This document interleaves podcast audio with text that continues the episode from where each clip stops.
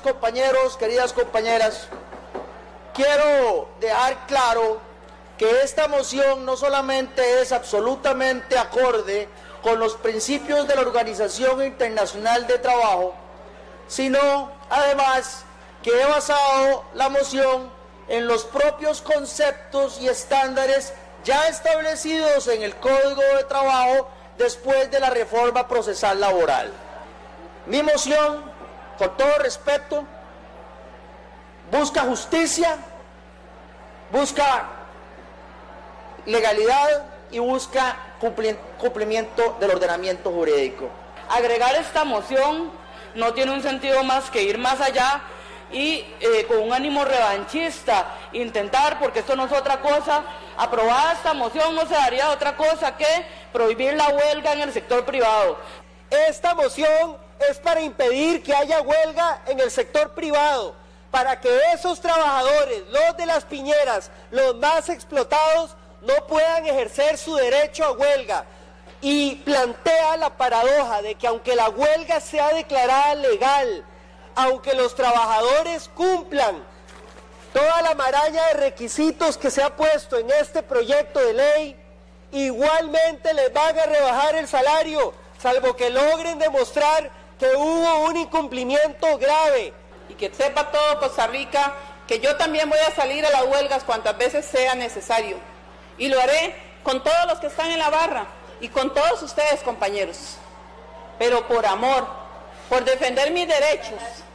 Y ahí no me va a importar si no me pagan el primer día de huelga, si me rebajan el salario. Ojalá que ustedes también sientan eso en su corazón, porque Calderón Guardia y esos socialcristianos de sus inicios lo hicieron con amor y esos liberacionistas de sus inicios lo hicieron con convicción, sin importarles si se les pagaba o no se les pagaba. Con 3 de la mañana, muy buenos días, gracias por acompañarnos en Enfoques. Definitivamente la jornada de ayer en Asamblea Legislativa, tanto dentro como fuera de la Asamblea Legislativa, tuvo los ojos puestos de todos nosotros el día de ayer, con un resultado que da como un avance, como catalogado como un avance por varios de los sectores, para otros es un día triste para ellos, especialmente para los sectores sindicales que ven como un golpe a su libertad de expresión, a su libertad de huelga, el tema del rebajo salarial. Una de las mociones que cambió todo el panorama del diputado Pedro Muñoz y para hablar de este tema nos acompaña la abogada laboralista Paola Gutiérrez. Buenos días, Paola. Definitivamente un día que no esperábamos que terminara así, pero concluyó finalmente con una, un apoyo abrumador de 40 votos a favor, apoyando la eh, ley que regula los abusos en las huelgas. Buenos días, Michael. Muchas gracias por la invitación. Y sí, efectivamente la discusión fue todo. Yo creo que la jornada fue muy interesante de seguir, fue muy intensa y se aprobaron cosas importantes o se incorporaron mociones importantes en el proyecto. Eh, se logró votar en primer debate, como vos decías, con, una, con un voto favorable abrumador del de 40 votos, con 15 en contra, con lo cual uno esperaría que el segundo debate vaya a tener un igual o mayor apoyo. Habrá que esperar a ver si hay 10 firmas de diputados para que esto se conozca o se lleve en una consulta a la sala constitucional. Eh, pero sí, es un avance muy importante. Yo creo que es un proyecto que lo que hace es defender el derecho a huelga. El derecho a huelga se respeta en el país y lo devuelve, es su ejercicio en un cauce de proporcionalidad y de razonabilidad. Es decir, es un proyecto en el que ganamos todos. Eh, decía la, diputada María Vita Monge, que fue la última que eh, estábamos escuchando, yo voy a ir con ustedes a huelga, les decía a las personas que estaban protestando afuera de la barra del público, pero lo voy a hacer por amor. Y esto yo creo que es como una de las claves que cambia toda la discusión el día de ayer, porque a partir de ahora si esto se aprueba en segundo debate, como bien usted señala, si va a la constitucional, se aprueba en segundo debate y finalmente es publicada, los sindicatos tendrán que eh, pensarlo dos veces a la hora de irse a una huelga porque tendrán una sanción o una suspensión del contrato laboral que les impide recibir el salario a partir del día uno, como ha venido sucediendo en la historia de nuestro país. Sí, yo creo que eso es importante. El tema de irse por amor o por no amor a la huelga, yo entiendo desde el contexto del discurso político, sin embargo, irse a huelga no es una cuestión de amor, es una cuestión de presión. Es decir, la huelga es la legitimación del daño, es la posibilidad que tiene el trabajador de poder suspender el contrato de trabajo, dejar de prestar sus servicios sin poder ser despedido, sin poder ser amonestado, sin que hayan represalias contra, en, su contra. Y también, muy importante, Michael, es la posibilidad de suspender el contrato sin que el patrono pueda traer otro trabajador que cumpla con las funciones, porque el objetivo de la huelga es causar el daño a través de la paralización de, las labores. Entonces, claro, y eso se respeta con el proyecto. Lo que se incorpora a través de la moción del diputado Pedro Muñoz es que no se paguen salarios porque la huelga es el derecho a, a suspender el contrato pero no es el derecho a recibir salario sin trabajar. Y eso lo que creaba era una distorsión muy importante. El hecho de que se estuviera recibiendo la remuneración durante la huelga afectaba los motivos por los cuales la gente iba a huelga, suspendía los contratos incluso en servicios públicos, afectaba la posibilidad de negociación, es decir, tenía una afectación muy, muy grande. Entonces, se hacen lo que estamos haciendo es haciendo las cosas correctamente, no es una sanción para el trabajador. Y no lo es aquí y no lo es en muchísimos países en Latinoamérica y ni siquiera en Europa. Es decir, esto es lo que se, es la consecuencia natural de la huelga es la suspensión del contrato de trabajo. No se presta servicios y no se paga salario y eso es lo que viene a incorporar el proyecto. Afortunadamente quedó así porque para mí el punto medular y el principal cambio está ahí y no estaba en la discusión hasta el día de, ayer. O sea, es por eso que enfocaba la moción del diputado Pedro Muñoz, le da un nuevo sentido a toda la ley que se aprobó el día de ayer, que ahorita vamos a ir ahondando en cada uno de los cambios. Pero con solo esa moción que suspende el salario desde el primer día hasta que un juez tome una determinación y atribuya ciertos requisitos que ya los vamos a explicar, hasta, hasta ese momento no van a recibir el salario. Sea, cambia todo el, fondo de, de, cómo se va a interpretar todos los demás artículos de la ley. Le da un balance muy importante a esa legitimación del daño que es el derecho a huelga. El proyecto tenía, el, el, artículo original del proyecto lo que proponía era la posibilidad de que se pudieran hacer rebajos retroactivos en caso de huelgas ilegales que ya solo eso era un avance importante conforme lo que respecto a lo que tenemos hoy en día, porque hoy en día se pueden ir a huelga ilegal y no se puede hacer ningún tipo de rebajo. Bueno, nos lo decía la ministra de Educación el lunes, 103 días han estado los educadores en huelga y 103 días, 103 días que les hemos pagado porque no tenemos otra opción. eso no es un derecho, eso no es la huelga, eso, es, un abuso. huelga. Eso es un abuso, es un desequilibrio, es, es incluso contrario a la libertad sindical el cargarle al patrono esa situación de tener que soportar una doble carga, y lo ha dicho el Comité de Libertad Sindical.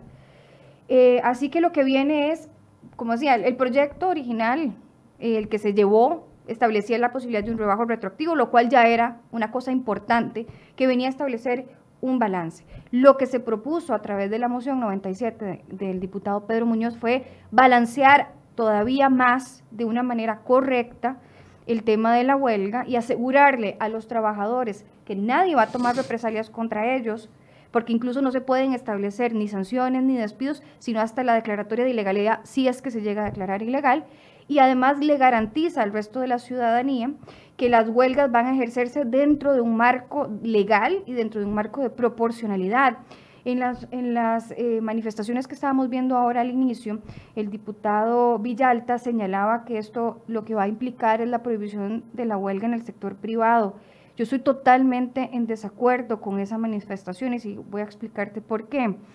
Eh, en ningún momento en el, en el proyecto ni con las mociones incorporadas se prohíbe el ejercicio de huelga. El ejercicio de huelga más bien lo que hace es que se establecen las reglas mucho más claras de las que teníamos antes. Hay que recordar que además a partir de la reforma procesal laboral se vinieron a incorporar cambios en los requisitos para simplificarlos y uno de los requisitos que las agrupaciones sindicales siempre señalaban como el motivo principal por el cual no se podían ir a huelga o las huelgas eran declaradas ilegales era porque el el porcentaje mínimo de apoyo, y la gente que se exigía que estuviera de acuerdo con la huelga era muy alto. Con la reforma procesal laboral eso cambió y se disminuyó considerablemente. Aparte de eso, los requisitos que se exigen son requisitos mínimos que no son de imposible cumplimiento, todo lo contrario. Incluso cuando se, se, se aprobó la reforma procesal laboral, eh, los diputados, que fueron todos eh, los que aprobaron esa reforma al Código de Trabajo, señalaban que uno de los objetivos que se iba a lograr con la reforma era que, que hayan más organizaciones sindicales en el sector privado y más posibilidades de irse a huelga en el sector privado, con lo cual el proyecto que se, va, que se aprobó ayer en primer debate en nada afecta esto, es decir, el hecho de que los trabajadores no vayan a recibir el salario durante la, durante la huelga, eso no es propio del derecho a huelga, eso era una situación Era un plus que les teníamos, una, un, un, un, pago que no correspondía, pero como país lo seguíamos haciendo por falta de legislación. Y además, hay que tener claro que el derecho a huelga principalmente es para poder ir a solicitar o exigir al patrono o negociar con el patrono mejoras en, en las condiciones sociales y económicas, es decir, quiero más vacaciones de las mínimas, del mínimo legal, quiero un doble aguinaldo, quiero un fondo de becas. Quiero, que no me pasen mi anualidad porcentual a nominal. Lamentablemente, pero bueno, digamos que eso es ir en contra de la ley, pero sí, es ir y pedir por encima de los mínimos de la ley. Eso es la huelga principalmente, es mejorar mis condiciones. Ahora, también se da la posibilidad de huelgas cuando hay incumplimientos patronales, por ejemplo, cuando el patrono incumple de forma colectiva el contrato de trabajo, que ya estaba de hecho en el, en, el Código de Trabajo actual, esa posibilidad de huelgas por conflictos colectivos de tipo jurídico, son los que se llaman y están regulados en el artículo 386. Y en ese artículo actual del código se señala que si la huelga es declarada eh, eh, si, el origen de la huelga es el incumplimiento patronal grave, se podrán pagar los salarios a los huelguistas y eso se mantiene, es decir, eso no se cambió. El código actual dice que si la huelga es legal y por causas imputables al patrono, se paga la huelga, se pagan todos los días de huelga desde el primer día, porque es una situación en donde los trabajadores lo que están haciendo no es eh, presionando para mejoría, sino presionando para los mínimos o lo que está en el contrato, y eso mismo se mantiene en el proyecto. La moción que fue incorporada señala que en caso de que la huelga sea declarada legal y por incumplimiento grave del patrono, se pagan los salarios. Ahora, entonces es mentira el argumento que han esbozado algunos diputados, incluyendo al diputado Villalta y, algunos de los eh, manifestantes que hablaban en contra de la moción al principio, que decían que esta moción en específico elimina la posibilidad de huelga. Eso es falso. Eso es falso. Yo no veo cómo pueda el proyecto en lo más mínimo eliminar la posibilidad del derecho a huelga cuando más bien el proyecto lo que viene es a incorporar una mejor regulación para el ejercicio del derecho a huelga. Y, además se incorporó la posibilidad de que se pueda ir a huelga por 48 horas cuando sea una protesta contra políticas públicas que afecten intereses económicos y sociales de los trabajadores, algo que no estaba en el código anterior, bueno, en el código actual. Podríamos pensar, Paola, entonces que a partir de ahora el, la decisión de ir a huelga va a, ser, va a tener que ser menos emocional por parte de los sindicatos y de sus afiliados y va a tener que ser una decisión más pensada, más... Eh, analizada, porque, a ver, vámonos y pongamos ejemplo de la última huelga de eh, la Caja Costarricense del Seguro Social. Una de las principales eh, motivos por los cuales decían los eh, representantes de los sindicatos era, es que hay proyectos de ley y mintiendo flagrantemente en frente de cámaras y en conferencia de prensa decía, hay un proyecto de ley que busca privatizar la Caja del Seguro Social y con eso buscaban tener el apoyo del pueblo. Eso repetían una y otra vez, aunque fuese una mentira, lo repetían sus afiliados y lo decían y lo decían como si fuera una verdad, aunque era una mentira. Eventualmente se fue conociendo de que eso era una mentira porque no existía ni el proyecto de ley en la Asamblea Legislativa, tuvieron que matizar las respuestas para poder tratar de ahí, de, tratar de convencer y no quedar como, como mentirosos, que era lo que estaban haciendo en ese momento, pero además en, el arreglo final ni siquiera mencionan el tema de la privatización de la caja. Con esto quiero poner como ejemplo de que ahora los afiliados a los sindicatos no es solo aplaudir lo que dicen sus líderes sindicales, aunque sean mentiras, porque ahora van a tener que tomar una decisión consensuada, una decisión consciente de si están dispuestos a sacrificar su salario por el discurso sindical que les está dando sus líderes. Así es. Vamos a ver. Lo que sí va a pasar ahora es que ya la gente que quiera suspender el contrato de trabajo lo haga de forma responsable. No es que no lo puedan hacer. Cualquier trabajador que cumpla con los requisitos de forma colectiva tenga el apoyo y haya, haya pasado las etapas que dice el Código de Trabajo, de la conciliación previa, etcétera, puede, puede ir a huelga.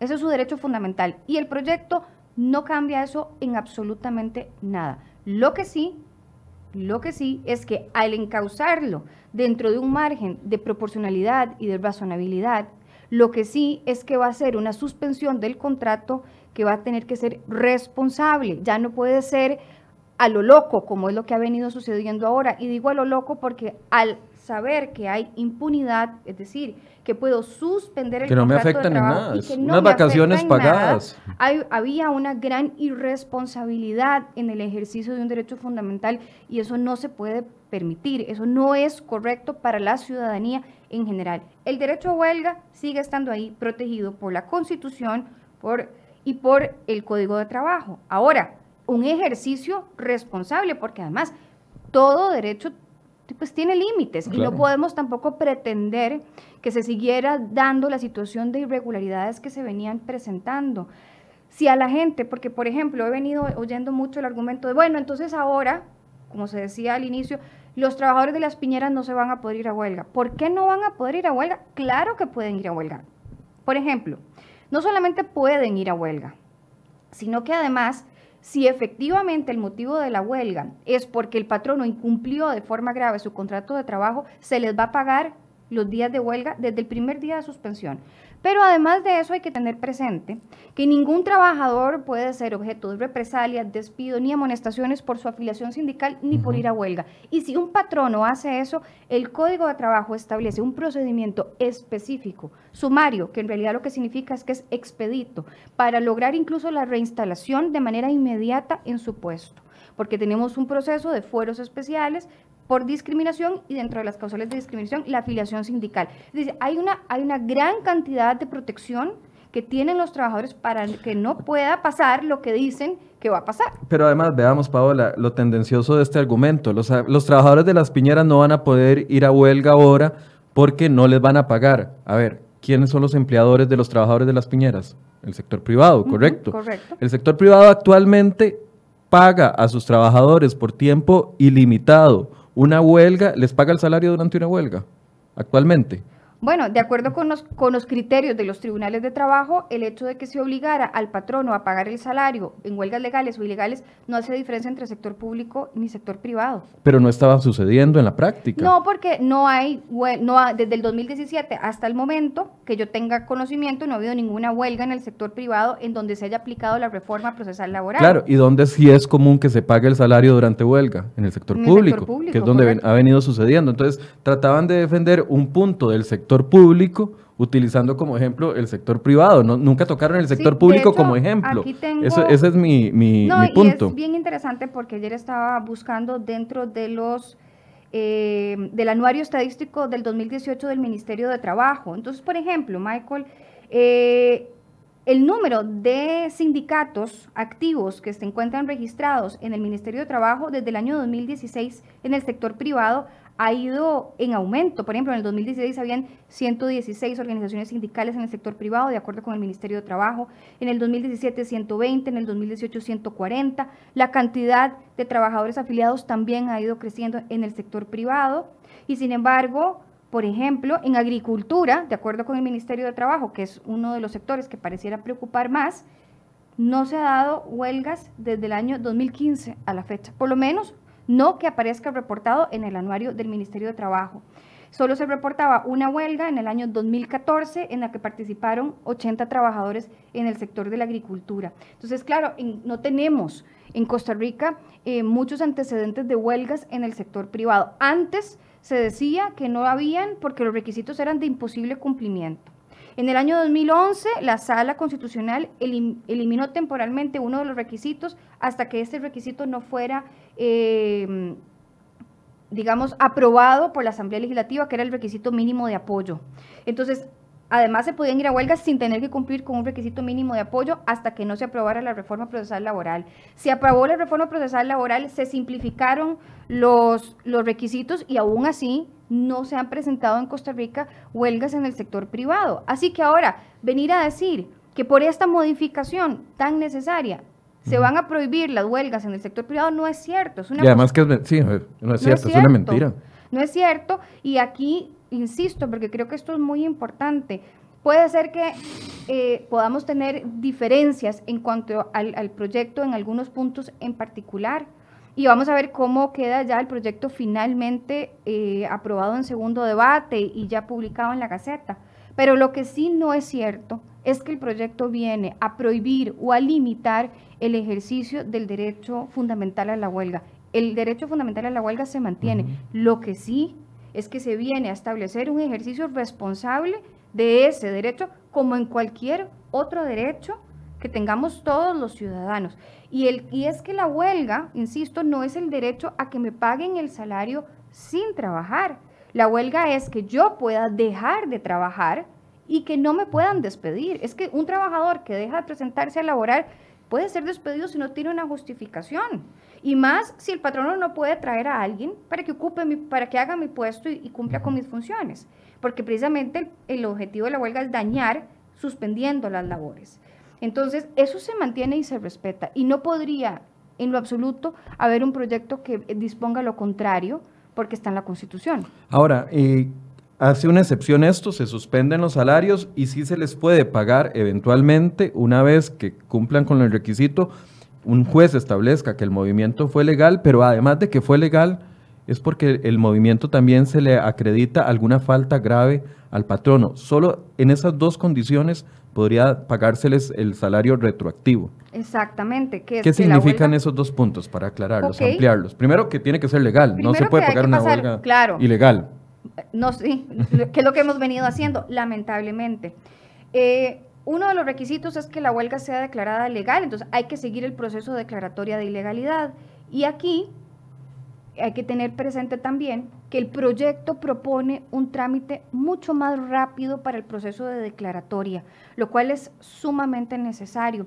Incorpora la oralidad dentro del proceso Además, los, las agrupaciones sindicales tienen que señalar un medio electrónico para ser notificadas, porque recordemos que lamentablemente en las huelgas del 2017 y del 2018 la mayoría de las organizaciones o una importante cantidad se escondía para no ser notificada y el problema es que hasta que yo no pueda notificar el proceso no puede iniciar. Entonces, la huelga tiene que ser declarada legal y lo que busca el proyecto es que esa, esa, posibilidad sea mucho más rápida y además que se logre demostrar en sentencia que el motivo que originó la huelga es un incumplimiento patronal grave.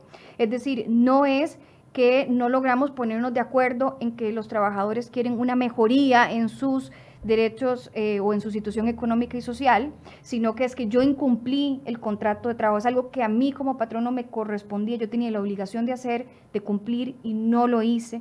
en esos casos se estableció la excepción. Incluso eh, eso no sucede en todos los países. Hay muchos países en donde simplemente el contrato, la huelga suspende el contrato y ya está, no se paga la huelga no se paga el salario.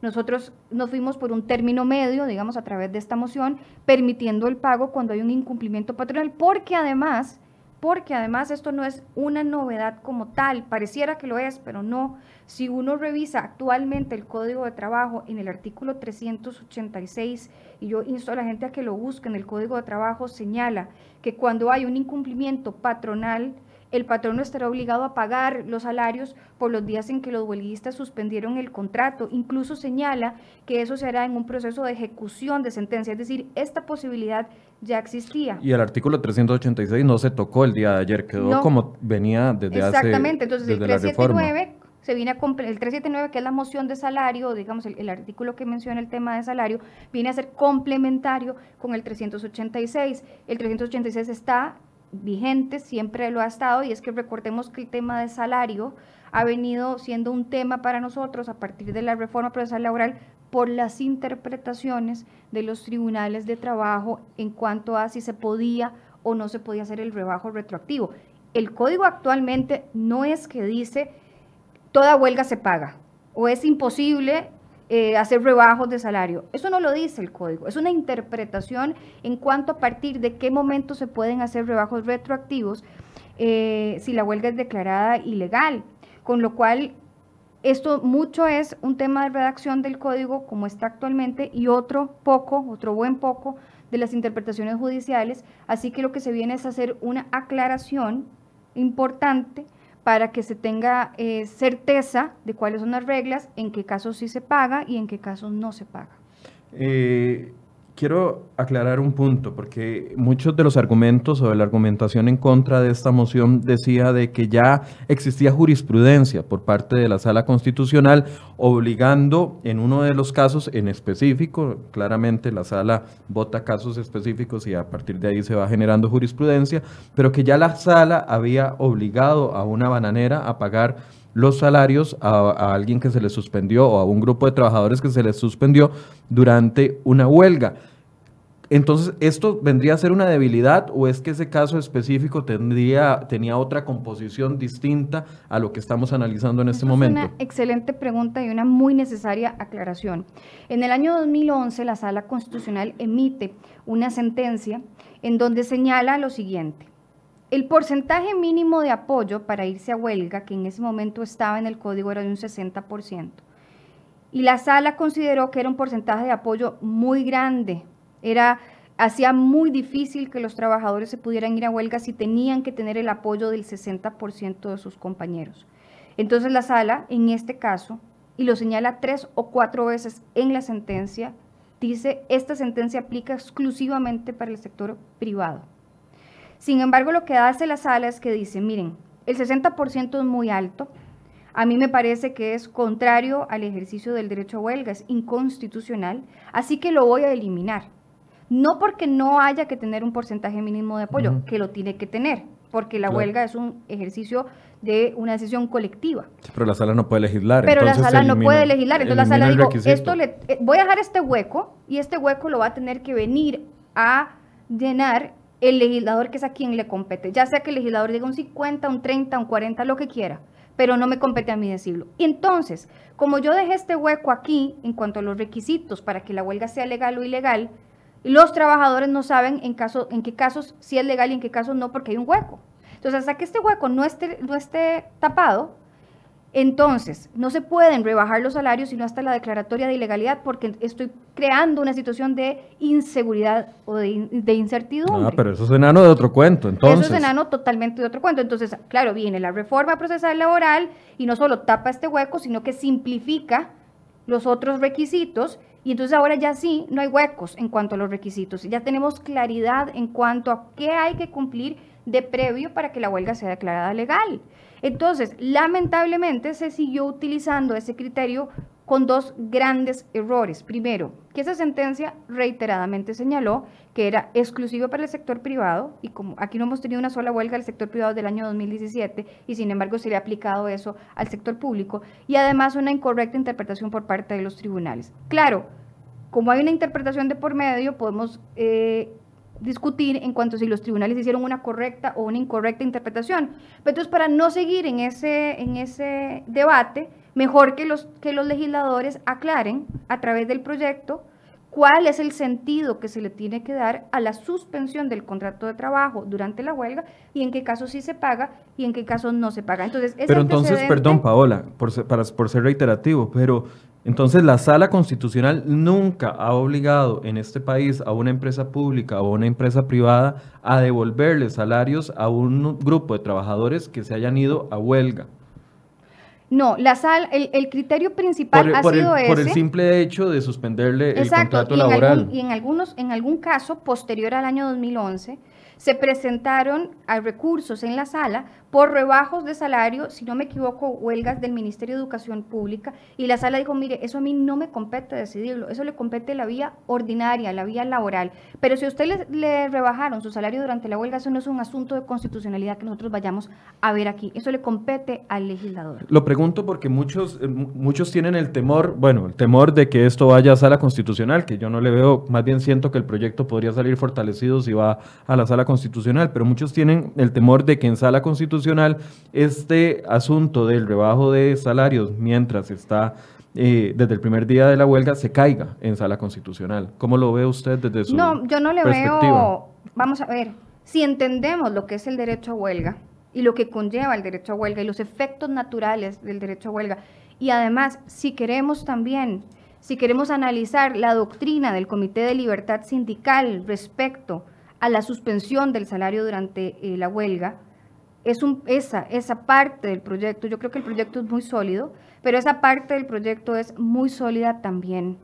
Hay que, hay que tomar en cuenta que no se le puede cargar triple, doble el daño a una de las partes y que la otra no tenga ninguna responsabilidad ni ninguna consecuencia, incumpla o incumple la ley. Incluso en esa sentencia del año 2011 hay dos votos salvados de dos magistrados que señalan las graves consecuencias que podrían darse por el hecho de que no se puedan rebajar los salarios durante la huelga. Claro, es un voto de minoría, pero ellos venían a establecer ahí lo que iba a pasar y que en realidad pasó. Ahora, ayer se dentro de todo, porque hemos, nos hemos concentrado en la conversación sobre el tema de los salarios, pero también ayer queda aprobada la posibilidad de que los empleados públicos y también empleados privados se vayan a huelga por un tema contra política pública, hasta por 48 horas que eh, podrían hacerlo. Eso queda posibilitado. Algunos no querían que se permitieran huelgas por, contra políticas públicas, pero finalmente se aprueba. ¿Cómo riñe esto? Y lo voy a poner con un ejemplo porque tal vez es más fácil de entender. Si los educadores deciden, una vez aprobada la ley, irse en contra o manifestarse durante 48 horas contra una política pública de gobierno, ya sea un proyecto de ley, una política que no está relacionada directamente con su patrono, que es el Ministerio de Educación en el entendido de que si se van contra una política pública, eventualmente, bueno, primero se les van a rebajar los salarios durante esas 48 horas. Eventualmente puede que un juez diga que es legal esa huelga de 48 horas contra una política pública, pero como no tiene relación con su patrono directamente, perderían el salario aunque la huelga sea legal. Sí, de acuerdo a cómo está redactado el proyecto. Voy a explicar esto. El proyecto en el artículo 371 señala que no se permiten las huelgas políticas, lo cual es muy importante. La huelga política es la huelga contra el gobierno, no contra una política pública, sino contra el gobierno. Esas están prohibidas y lo dice claramente. Señala la posibilidad de que los trabajadores puedan suspender labores hasta por 48 horas. ¿Cuándo? vayan a manifestarse en contra de una política pública que pueda afectar directamente sus intereses económicos y sociales. En esos casos, la huelga, si cumple con los requisitos que está ahí, que de hecho para esa huelga que sea declarada legal, ni siquiera tienen que haber agotado la posibilidad de una conciliación previa, como está establecido en el proyecto ahora. Así que es una huelga que los protege, una huelga que no podría conllevar sanciones ni despidos, pero como no hay un incumplimiento patronal grave, porque no es algo que haya eh, hecho el patrono, ni un incumplimiento por parte de su empleador, de acuerdo a cómo está el código, no conllevaría el pago de salario. Se puede protestar durante la jornada, por 48 horas suspender el contrato, si es que cumple con eso, que sea una política pública que afecte directamente a sus intereses económicos sociales. Por ejemplo, si el Ministerio de Educación Pública decide convocar a una huelga contra el proyecto de Uber, eso no consideraría yo... Puede que, puede que a la vuelta de 48 horas se manifestaron, perdieron el salario, eh, un juez la declare legal si es que se agota el proceso, pero como la, la manifestación era contra Uber y no contra un tema laboral, igual, aunque sea legal, puede que no recuperen sus salarios. Y en ese caso yo dudaría... O sea, tendrían que, patrocinarse la huelga contra la política e, pública. En ese caso yo dudaría, yo dudaría incluso que la huelga fuera declarada legal porque no es algo que afecta directamente sus intereses ah, económicos y sociales. Podría haber cualquier otro proyecto, por ejemplo, el proyecto de reforma fiscal, que tenía todo el título 3 que hemos conversado en otros programas, en donde sí había modificaciones y eh, eh, sobre la forma de cálculo de algunos pluses y anualidades.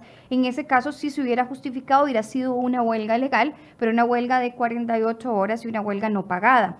Hay que tener claro que también no es que los trabajadores tengan que quedarse sin un 5 durante la huelga. Eso dependerá también en gran parte de sus organizaciones sindicales, porque los afiliados a una organización sindical, que afiliarse a una organización sindical es completamente libre y voluntario y en el sector público la tasa de sindicación, es decir, la tasa de personas que forman parte de una organización sindical es muy alta, del casi 90%. Ellos pagan, perdón, un monto por mes. En ese caso, lo que hacen muchas organizaciones sindicales en el mundo es que crean un fondo de huelga. Y entonces los mismos sindicatos son los que se preocupan porque sus agremiados, sus afiliados, no dejen de recibir eh, ningún pago, es decir, que no se queden sin un 5 durante esos días, porque ellos mismos cubren esto, porque la misma organización sindical se responsabiliza, porque la misma organización sindical es la que tiene que verificar o debería de verificar que se cumplan los requisitos, que es una huelga legal, que es una huelga justificada. En el caso, por ejemplo, de los servicios de importancia trascendental, que se cumpla con el plan de servicios mínimos. Así que si cumplimos con esos requisitos, la organización sindical debería de proteger a sus afiliados para que tengan un monto, un subsidio que sale de sus propias contribuciones. Que es una práctica muy común en otros países. Muy común, exactamente. Vamos a huelga, sabemos que no tenemos salario, pero como sindicato les vamos a subsidiar el, fondo alcanza para una semana de huelga, aquí los vamos a subsidiar y punto. Exactamente, exactamente. Incluso hay organizaciones sindicales en donde dicen, bueno, miren, yo voy a pagar el, el bono o el fondo de huelga siempre y cuando los, los eh, servicios mínimos se cumplan a cabalidad y se hagan las cosas como tienen que ser y no hayan actos de violencia. Es decir, es un involucramiento mucho más responsable por parte de las organizaciones sindicales en un respeto total de lo que es el derecho a huelga. Lo que nosotros tenemos que entender es que el derecho a huelga no es el abuso, no son los bloqueos, no son las presiones para eh, tratar de lograr incluso acuerdos por encima de la ley. Eso no es el derecho de huelga que en Costa Rica deberíamos de estar defendiendo, es otro. Y este proyecto que se aprobó en primer debate el día de ayer busca llevarlo, el ejercicio del derecho a huelga, dentro de los límites de la responsabilidad. Ahora, inmediatamente aprobada esta moción que suspende el salario desde el primer momento, el diputado Carlos Ricardo Benavides, eh, presidente de la Asamblea Legislativa, da otra moción y se aprueba finalmente esta otra moción que dice, por acuerdo de ambas partes se podrá pactar la reposición parcial o total del tiempo no laborado. Para estos efectos, en el caso de servicios públicos, el jerarca emitirá una resolución razonada sobre la conveniencia de esta medida para el interés público, que, además especificará los mecanismos de supervisión para que las labores de reposición se den. Es decir, hay también una ventana adicional en el caso de que eh, eventualmente los trabajadores reciban el salario, porque no se suspendió a tiempo, porque los sistemas, hablaba el, diputado Carlos Ricardo Benavides ayer de que algunos sistemas de pago ya funcionan porque funcionan y probablemente se puedan hacer depósitos y que se pueda cobrar eso, pero con trabajo y bajo supervisión. Exacto. Que eso, em, vamos a ver, es una medida que también está dentro de las posibilidades en lo que es la libertad sindical en el sentido de negociar y la posibilidad de decir, bueno, ya se pagaron, no los voy a cobrar, tratemos de que el servicio público se restablezca en el menor tiempo posible y que aquello que no se hizo ahora se haga en un tiempo adicional o que, se, que las labores que se dejaron de ejecutar se ejecuten.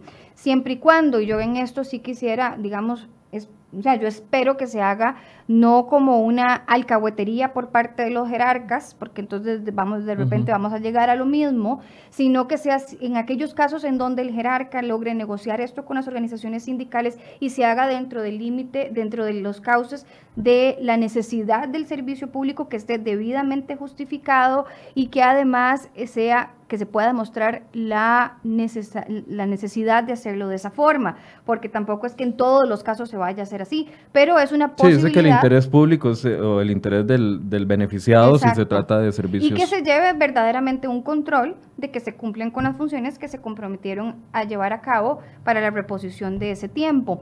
Es una posibilidad más, es un matiz más a ese, a ese artículo, eh, con lo cual ah, todavía suma más a la tesis de que no es cierto que se está imposibilitando, eliminando, obstaculizando el ejercicio de derecho a huelga. Es decir, hay muchas cosas que se incorporan en el proyecto, negociaciones de, diferentes intereses, y este es una muestra de una situación más que no eh, viene a perjudicar el ejercicio del derecho a huelga, todo lo contrario. Finalmente, uno de los temas que eh, hubo mucho también estire y encoge fue el tema de incluir educación como un servicio esencial. Esa moción fracasó y no se aprobó finalmente pero se permite el, la huelga en educación hasta por 21 días. Así es, hasta por 21 días consecutivos o 10 días alternos, si no me equivoco. Es como está la educación. Este era eh, algo que ya conocíamos desde, el, desde que se elaboró el proyecto. Así fue como se incluso salió de la, de la comisión y se establece la obligación de que los centros tengan que permanecer abiertos eh, para que los estudiantes puedan estar ahí en situaciones de seguridad y de limpieza. En el caso de estudiantes que tengan algunas necesidades específicas, que se puedan cubrir esas necesidades específicas para no causar un daño a la integridad ni a la salud de estos estudiantes. Y una cosa muy importante, Michael, es que se incorpora claramente, que ya eh, hace poco se había discutido esto, los comedores escolares como servicio esencial. Correcto. Que de hecho hubo una, también una reforma de la que conversamos ayer al respecto. Sabemos de que estábamos aquí en un estire y encoja entre patrón, entendiendo a patrono, entendiendo al sector, al, al gobierno, al Estado como un patrono y al empleo público como su, eh, su contraparte. Pero ¿dónde queda? Porque era lo que yo me preguntaba ayer, ¿dónde está el interés de la mayoría, de la ciudadanía, del asegurado, del, niño que no está recibiendo su educación? ¿Cree que esta a como quedó el proyecto, sacando a estos dos actores, se traduce en un beneficio para la mayoría, para los ciudadanos, para los asegurados que pagamos con nuestras cuotas los salarios de los trabajadores de la Caja del Seguro Social, para los ciudadanos que pagamos con nuestros impuestos los salarios de todo el sector público, se traduce en un beneficio para que siga dejando de ser este sector de los más necesitados, los que necesitan los servicios públicos, los más afectados por este tipo de conflictos laborales entre patronos y empleados. Sí, nosotros, digamos los ciudadanos en general, que somos la tercer parte en esta relación, que normalmente es una relación patrono-trabajador, pero cuando hay servicios públicos afectados de por medio se convierte en una relación triangular y nosotros, los asegurados, los contribuyentes que no tenemos vela en el entierro y nos vemos eh, con servicios paralizados, incluso salud, como sucedió hace poco, este proyecto viene a darnos una garantía y una seguridad en el siguiente sentido. Hay una mayor claridad de cuáles son los servicios que para este país son considerados como esenciales y que un servicio público sea considerado esencial en los términos del derecho a huelga significa que esas personas, si tienen alguna diferencia, no pueden suspender ni interrumpir el servicio, sino que tienen que acudir o a la vía de la conciliación o a la vía del arbitraje. Y en esos casos, si se suspende o se interrumpe el servicio, por ejemplo, en hospitales, policía, comedores escolares, eh, situaciones de emergencia, en fin, la lista que está incluida en el proyecto, eh, hay un trámite mucho más rápido para que se declare la eh, ilegalidad de ese movimiento. No es una declaratoria de ilegalidad, sino es la orden de un juez diciéndole a los trabajadores que saben que, trabajan en un servicio esencial que tienen que reincorporarse de inmediato a sus puestos porque la huelga en servicios esenciales está prohibida y lo estaba desde, desde antes. Lo estados, la huelga en servicios esenciales es algo que está prohibido incluso como, como referencia a la constitución política. Entonces, sí, nos da una seguridad de que ya sabemos cuáles son los servicios esenciales en los que no se puede eh, suspender el servicio y si se suspende, que los trabajadores tengan que regresar en un trámite muchísimo más rápido, porque, o sea, actualmente estamos acostumbrados a declaratorias de ilegalidad que tardan meses. Dentro de los eh, servicios esenciales quedaron los de salud, todos los niveles de atención los de seguridad pública, los de control aéreo y migratorio, los de transporte de carga y descarga tanto de personas como de medicamentos, suministros médicos, bienes perecederos y combustibles. También las emergencias, incluyendo bomberos y rescate de personas, suministro de agua potable y alcantarillado, suministro de energía eléctrica, los de importación de transporte, distribución y suministro de combustible. Todo esto eh, eh, es lo que viene a solventar aquella queja que tenían muchos sectores, el sector empleador, por ejemplo, del sector privado, y también el ciudadano que quiere trabajar porque si yo no llego hoy aquí a hacer hoy porque hay una manifestación que me está bloqueando el paso, a mí poco les va a importar si, si, si, si fue por una manifestación. Igual me van a rebajar el salario. Es que si no trabajo no, no tengo por qué ganar salario. Exactamente. Entonces, aquí lo que hace es el proyecto, lo que viene a garantizarnos es, si bien no podemos establecer o no podemos afirmar que no se van a volver a dar huelgas de servicios esenciales porque la gente puede incumplir la ley cuando quiera, es decir, eso no depende no, de, legislador, eso es una decisión de cada organización sindical con sus afiliados.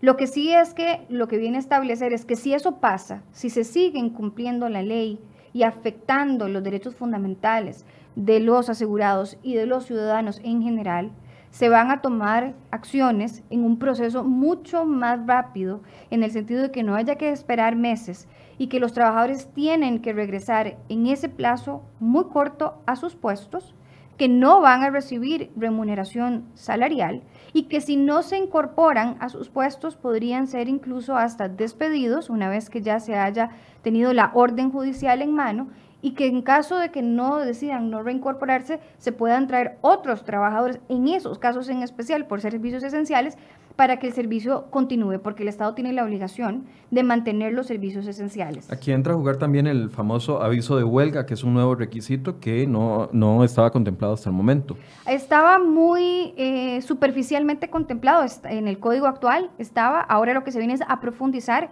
es una cuestión también muy común en otras legislaciones, es decir, yo antes de suspender el contrato de trabajo tengo que avisarle a mi patrono cuáles van a ser las fechas, las horas, el tipo de huelga, si va a ser intermitente, si va a ser continua, si va a ser escalonada, cuántos son los trabajadores que apoyan el movimiento. Es algo muy transparente porque es que, vuelvo e insisto en esto, la huelga es el, el, derecho a causar un daño, la legitimación del daño, por lo tanto es el último recurso y para llegar ahí es porque ya hemos agotado todas las otras posibilidades que nos da la ley.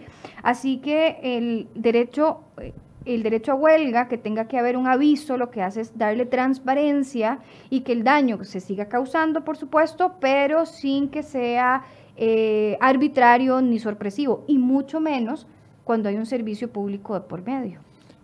¿Qué pasa si eventualmente un juez declara la huelga legal, pero no contentos con la situación?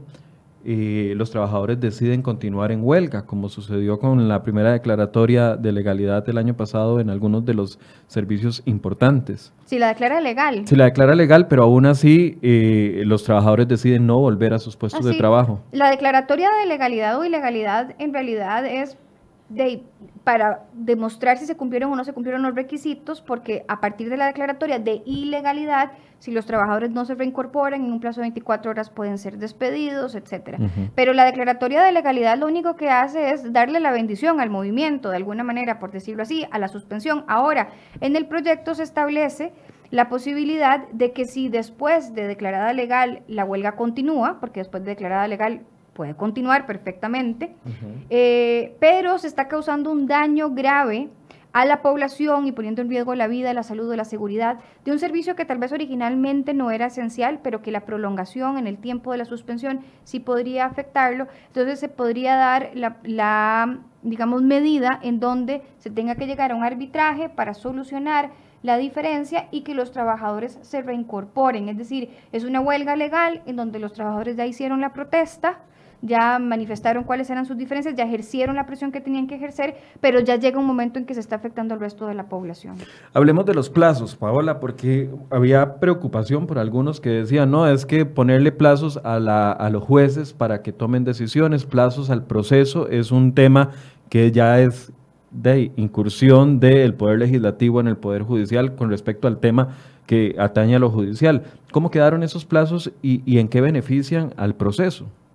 Esos plazos quedaron establecidos en todo el procedimiento de declaratoria de, legalidad o de ilegalidad. Vamos a ver, el código establece actualmente plazos para dictar una sentencia. Eh, en un proceso ordinario, laboral, por ejemplo, el código establece los plazos en el que un juez tiene que darle curso a un proceso de tutela especial por discriminación. los plazos están en el código y de hecho el, el proceso de declaratoria actual, si uno revisara en un calendario eh, de forma, digamos, blanco y negro en la teoría, se daría cuenta que el proceso declaratorio de legalidad duraría, si acaso, dos semanas, a como está en la teoría. Lo que pasa es que en la práctica habían situaciones que retrasaban el proceso. Y entonces lo que se vino a establecer es un proceso mucho más ágil y expedito en el sentido de que se incorpora la oralidad, que las audiencias sean orales, la parte de la recepción de la prueba, los alegatos de los interesados, y esto lo que, lo que aspira es a que se pueda tener una, una resolución en el menor plazo, pero no es ninguna irregularidad ni en nada fuera de lo común que dentro de los códigos se establezcan plazos para cumplir determinadas etapas en el proceso. Eso más bien le da cierta eh, transparencia. Por ejemplo, en el Código de Trabajo establece que si un juez no dicta sentencia en 10 días, esa sentencia podría llegar a ser nula en un proceso ordinario común. Así que en el proceso declaratorio lo que se hizo más bien... Por eso, el hecho, de plazos, el hecho de plazos no es nada ajeno a los procesos eh, legales en, otros temas. En lo absoluto. Y esto de la declaratoria de ilegalidad es algo que le debería de interesar a todas las partes, no solo a los ciudadanos o a la parte patronal. Lo que pasa es que a, a cómo está la situación ahora, para las personas que suspenden el contrato de trabajo, para los huelguistas, era exactamente igual, o más bien era mejor que, no, que, se retrasara el proceso porque igual seguían recibiendo el salario, fuera declarada legal o ilegal. Entonces, por eso era que teníamos el problema de que notificar para que pudiera arrancar el proceso, en muchos casos se volvía casi que misión imposible. ¿Hay, ¿Qué posibilidades tienen los sindicatos que quieran seguir defendiendo su punto una vez aprobado esto en primer debate? En, este interín, mientras que llega el segundo debate, que entiendo que está programado para el próximo jueves, y eh, no tenemos certeza de si va a ir o no a sala constitucional. Esa pregunta se la queríamos hacer a los representantes de los diferentes sindicatos, a quienes estaban invitados el día de ayer. Doña Mélida Cedeño nos, antier, doña Mélida Cedeño nos canceló de última hora. Para el día de ayer estuvimos invitando a los, eh, a los abogados de ANEP y tampoco recibimos respuesta. Habíamos invitado a los abogados de ANDE también para el día de ayer y no nos aceptaron la invitación porque decían que van a estar muy concentrados en la huelga. ¿Qué opciones tienen ellos? Esto solo para aclararles de que, como siempre, están invitados ambas partes y los sindicatos han tomado la decisión de no participar en estos programas. ¿Qué opciones tienen en este momento? Eh, bueno, ellos tienen la posibilidad de seguir haciendo presión. Eh, oí en alguna noticia, no sé si, ya se estará dando o si eh, se va a llevar a cabo, que van a continuar con las protestas, con la suspensión de eh, servicios como la educación, em, ojalá que no se, no se afecte ya más el servicio de salud. Ellos podrán seguir ejerciendo la presión, es parte, de, digamos, de sus eh, posibilidades. Sin embargo, yo Pero veo... A, a, nivel legal? No, si, si siguen yéndose a huelga y la huelga es ilegal y se puede declarar ilegal, pues las, las mismas consecuencias que hasta ahora han venido dándose, ¿verdad? Pero en realidad yo eh, creo que el proyecto tuvo una aceptación bastante, bastante importante de 40 votos. Incluso oí del el diputado Walter Bullons, me parece que votó en contra, que dijo que si la sala eh, constitucional no encontraba irregularidades iba a cambiar su voto para votar a favor. Es decir, que más bien yo creo que se van a sumar votos en vez de que se resten votos. Eh, hay un convencimiento, creo yo, de la gran mayoría de los diputados eh, en cuanto a la necesidad de este proyecto. Así que, es, digamos, podríamos decir es normal que las organizaciones sindicales quieran seguir haciendo presión. Yo creo que la posibilidad de variar el criterio este, está, es muy difícil. Eh, Decía Albino Vargas, una de las reacciones, de las pocas reacciones que hubo en estas últimas horas, todavía estoy revisando acá a ver si ha llegado algún comunicado de prensa de alguno de los sectores, todavía no ha llegado. Por supuesto, los que han llegado son los sectores empresariales que están contentos con ese tema, pero al menos a nivel de sindicatos no he visto ninguna de las eh, reacciones con este fin, ¿verdad? Pero decía Albino Vargas eh, en, una, en una reacción que envió esta mañana algunos de los colegas periodistas que el país entra en una lista de violadores de derechos humanos. ¿Es este proyecto de ley un proyecto que viola los derechos humanos? Absolutamente no, absolutamente no. Y vamos a ver, es un proyecto que ha llevado meses, meses de discusión, de análisis, de consultas eh, estuve viendo en la información que hay del proyecto a la cantidad de personas que se han incorporado para que presentaran sus opiniones, sus recomendaciones. Es un proyecto que se le ha dado bastante cabeza, así que me parece irresponsable, por decirlo poco, el hacer una afirmación de ese tipo. Y ahora que vos mencionabas... Y lo decía Gilberto Cascante ayer con megáfono en mano fuera de la Asamblea Legislativa. Además decía dictadura. Sí, Eh, vamos a ver, y eso, a eso iba. Vos mencionabas ahora que mm, cómo podían presionar, y bueno, yo estaba pensando en la forma legal de presión y en la forma correcta de presión, pero hay otra forma de presión que lamentablemente las organizaciones sindicales nos han tenido muy acostumbrados, que es al fake news. Y con eso eh, tratar de jalar eh, gente asustada por lo que pueda pasar cuando son argumentaciones que no resisten mayor análisis. Y creo que muy bien lo pusiste al inicio del programa, tenía que ver, por ejemplo, con la supuesta y totalmente inexistente intención de privatización de la caja, pero son argumentos que tienden a generar en la gente un sentimiento de miedo y, la, y ellos quieren lucrar con ese miedo en el sentido quieren ganar con ese miedo y eso a mí me parece absoluta y totalmente irresponsable. Los líderes sindicales representan a una gran cantidad de gente en el país, sobre todo en el sector público. Ellos tienen la obligación o deberían de tener la obligación de hablar con transparencia y con claridad y no utilizar argumentos que son mentira para eh, que la gente se tire a las calles contra un proyecto que es necesario para el país. Yo creo que cuando los líderes sindicales entiendan la responsabilidad que tienen en cuanto a sumarse en beneficio del país y no ir en contra de Costa Rica, la percepción que lamentablemente la gente tiene negativa respecto a las organizaciones sindicales va a cambiar, pero esto es culpa de las propias organizaciones porque hacen este tipo de cosas. Han sido los irresponsables. Albino Vargas ha sido un gran irresponsable generando una, un ambiente de odio, un ambiente de de distracción de los temas medulares para tratar de justificar sus políticas públicas. Y lo mismo han hecho los sindicatos de salud y los sindicatos de educación. Llegó el momento de que estos sindicatos sean responsables cada vez que se van a tirar a huelga. Exactamente. Lo que, lo que busca el proyecto es que haya responsabilidad y eso incomoda a alguna gente. Porque alguna gente no tiene problema en señalar las irresponsabilidades o las supuestas irresponsabilidades o los supuestos incumplimientos, pero cuando el espejo lo que hace es reflejarlos, no quieren asumir ningún grado de responsabilidad y más bien lo que quieren es seguir teniendo el confite más atractivo que tenían para la impunidad y para los bloqueos y las huelgas eh, salvajes que a los que nos han tenido acostumbrados, que era les pagamos el salario, no importa ni qué tipo de huelga sea, no importa si se cumplieron o no se cumplieron los requisitos. Hay, hay, eh, hay personas del sector sindical que dicen, pueden ponernos las reglas que quieran, que igual nos vamos a seguir yendo a huelga en salud, igual nos vamos a seguir yendo a huelgas en, eh, por ejemplo, eh, muelles y atracaderos, igual nos vamos a ir a huelgas en bomberos, bomberos no se va a huelgas, mentira, mm. en algunos otros de los servicios esenciales.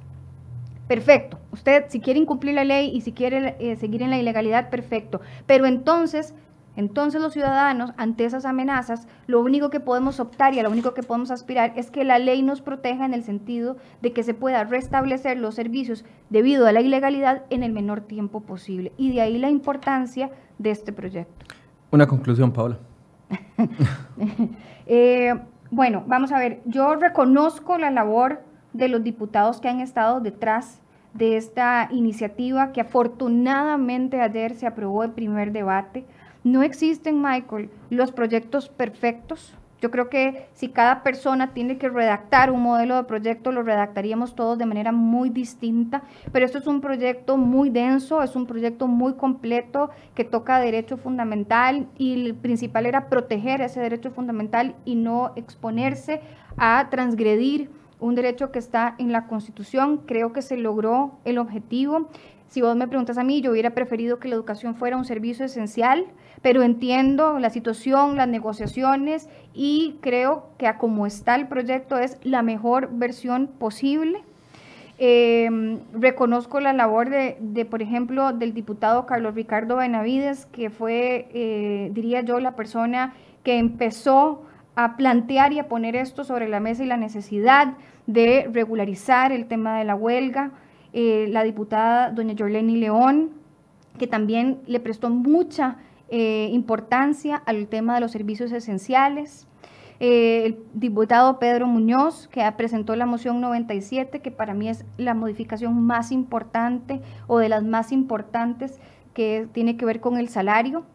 Eh, y a todo el resto de los diputados, es decir, a todos los otros 40 diputados que entendieron la necesidad y el, llamado, de este, los y el llamado de los costarricenses. Es decir, eh, nosotros dependemos y nuestros derechos fundamentales dependen eh, de lo que ellos vayan a decidir. Yo esperaría que la situación transcurra con normalidad. Yo no le temo a la consulta en la sala constitucional. No sé si se va a llevar o no pero no le tengo miedo. Me parece que es un proyecto sólido.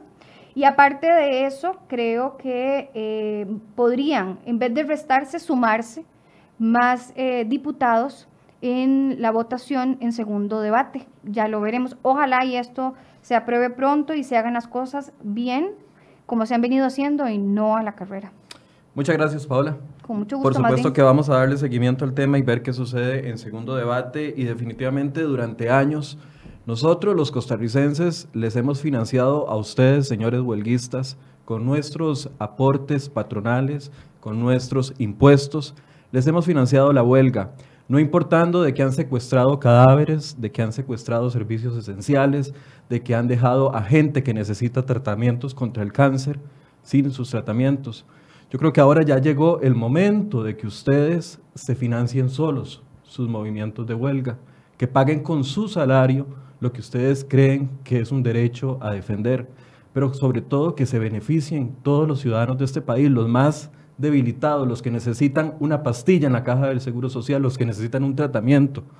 Es momento de que todos los costarricenses y la mayoría, los que financiamos al sector público, tengamos de vuelta lo que pagamos con servicios de calidad. Y ojalá que esto sea un buen primer paso para que ustedes le exijan también a sus líderes sindicales responsabilidad a la hora de irse a huelga para que ustedes analicen los argumentos y puedan ver si son justificables o no, y si quieren pagar con su salario una defensa de un derecho que le está diciendo un líder sindical que tiene que defender. Muchas gracias por su compañía y muy buenos días.